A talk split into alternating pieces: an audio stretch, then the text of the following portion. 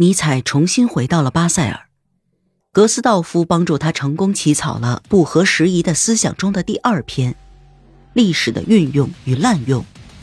但是，尼采几乎不再写信，不做笔记，也没有对未来做出新的规划。后人在这段时间内几乎都不能发现他的踪迹。帮助瓦格纳取得成功，并为取得成功献出自己的一份力量，这是尼采年轻时的愿望。但是现在，这两个愿望却同时破灭了。他四处请求帮助，但都遭到了拒绝。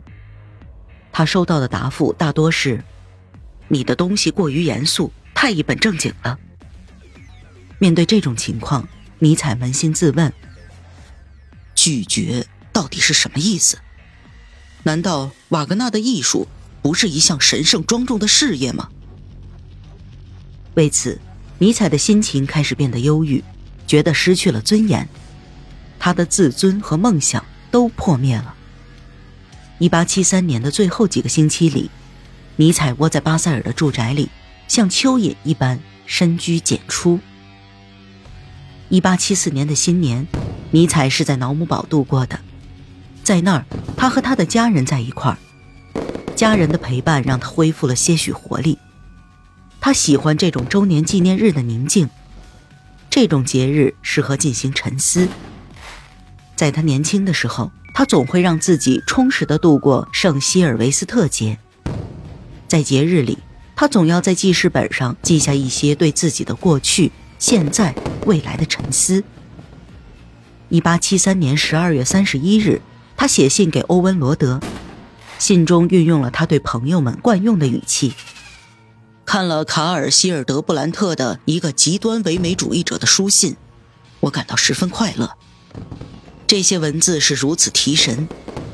我看得出，卡尔·希尔德布兰特是个懂得阅读和赞美的人，他和我们心意相通。对这个社会充满了希望。愿新的一年中社会欣欣向荣，愿我们的友谊地久天长。亲爱的朋友，一个人的情感毫无选择，他要么充满希望，要么怀着绝望。我已经将希望永存我心，让我们在新的一年里保持我们的友谊，并互相帮助，直到我们走向生命的终点。你的弗里德里希·尼采，一八七三年至一八七四年，圣希尔维斯特节，瑙姆堡。一月份悄然来临了，尼采重新投入到了自己的工作之中。由于拜洛特出现了意想不到的不幸，尼采开始备受焦虑和怀疑的折磨。他渴望能将这些痛苦一扫而光。他用两行话对瓦格纳的艺术进行了历史性的总论。这些总结和他介绍自己思想的话十分相似。他这样写道：“任何一种伟大的思想，都因为其新颖而带有危险性。印象从来都来自于一些孤立的现象，而这些孤立的现象，从来都是为了证明自身的正当性。”在确立了这一原则之后，尼采开始讨论瓦格纳是什么样的人。他的艺术意味着什么？这样本质性的问题，这是幻境中的一场灾难。即使当代出现过埃斯库罗斯和品达，但他们也都消失了。他们创造出的美丽的、超自然的、宗教式的幻影骤然破灭，而瓦格纳的艺术在这些幻影破灭之后，呈现出真的面目。瓦格纳的艺术太像来自十五世纪的花朵。今时今日，它行将凋谢，壮丽却又充满了病态。尼采在自己私密的笔记本中写道：“让我们扪心自问，这个时代将瓦格纳的艺术当做了自己的艺术，这样的时代究竟有何价值呢？这种所谓的艺术带着无政府主义的色彩，它是奄奄一息的东西，它建立在邪恶。”贪婪、不定型、不确定的基础之上，他正在迅速的向着绝望的方向走去。他虽然披着简朴真诚的外衣，但实际上却是纯粹的自我意识，他暴烈而又懦弱，缺乏崇高性。这种艺术只起到了拼凑的作用。他把乱七八糟的东西拼凑成了一个整体，这个整体依然吸引着现代德国人的灵魂。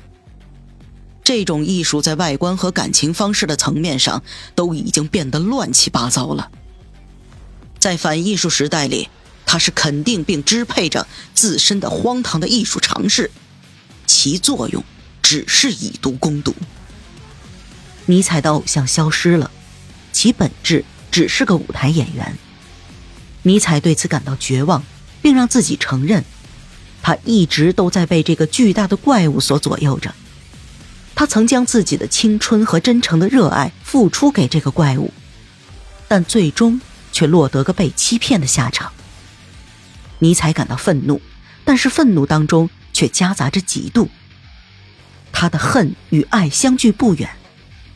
这个人曾让他把自己引以为傲的灵魂和思想都奉献出来，但最终，这个人却只是以玩弄的心态去对待这些神圣的礼物。这种私人性的痛苦可以被忽略，但更为深刻的痛苦则源自尼采的受挫，因为他背叛了真理，所以他觉得丢脸。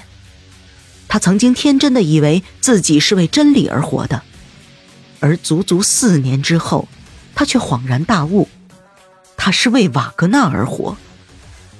那时，被欺骗的他，居然还敢重复伏尔泰说过的话。必须识别并献身于真理。事到如今，他发现真理已经被自己忽视了。也许，自从他投入瓦格纳的艺术赞美之中时，就已经与真理擦肩而过了。几年前，他曾经写信给自己的妹妹说：“如果你寻求的是安逸，你先要相信；如果你渴望的是真理，你先要探索。”而到最后，他自己却没有做到自己给这个孩子所指明的职责。他一直生活在谎言之中，容忍自己迷失于幻象、和谐和词语的魔力之中。